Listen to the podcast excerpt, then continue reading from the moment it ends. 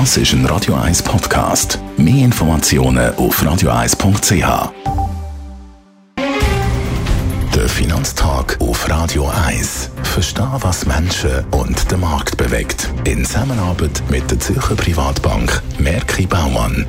www.merkibaumann.ch wir schauen heute mit dem Gerard Biasco, Anlagechef der Privatbank Merki Baumann, auf Großbritannien. Was ist los mit dem britischen Pfund? Woher kommen die Schwächungen, die man im Moment beobachtet von der britischen Währung, Gerard?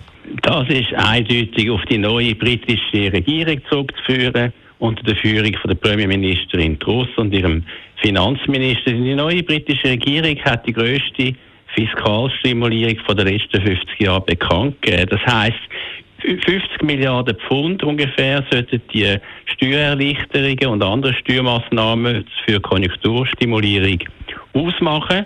Aber die Finanzierung von dem, wo ja das Haushalt dann verschlechtert, das Budget verschlechtert, ist überhaupt nicht genannt worden. Was bedeutet das?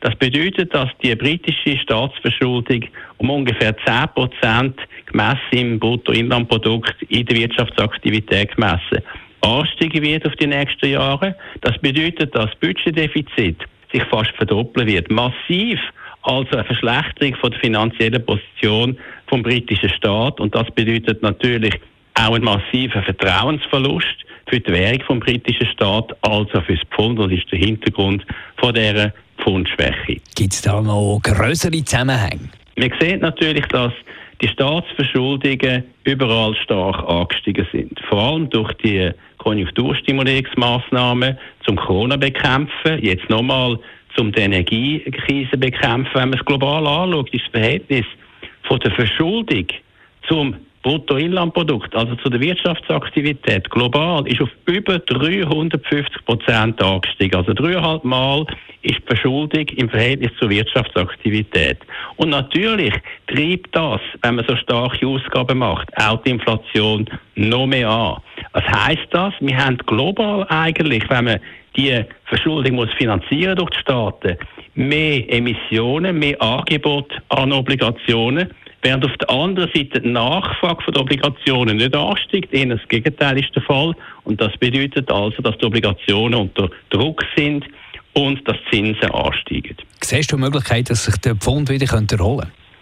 Ja, kurzfristig ist es möglich weil die britische Regierung hat für vier Wochen ihres Obligationen-Verkaufsprogramm gestoppt, aber eben noch vier, für vier Wochen. Also die Brit äh, Bank of England, die britische Zentralbank, hat das angekündigt. Aber gleichzeitig muss man schon sehen, dass halt die Glaubwürdigkeit von dieser neuen britischen Regierung ganz schlecht dasteht. Und ich glaube, das ist wie ein fallendes Messer.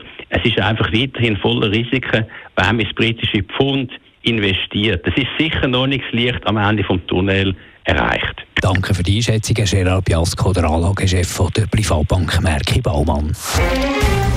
Der Finanztag gibt es auch als Podcast auf radioeis.ch. Präsentiert von der Zürcher Privatbank Merki Baumann.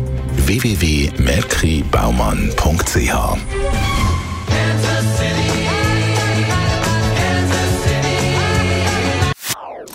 Das ist ein Radio 1 Podcast. Mehr Informationen auf radioeis.ch.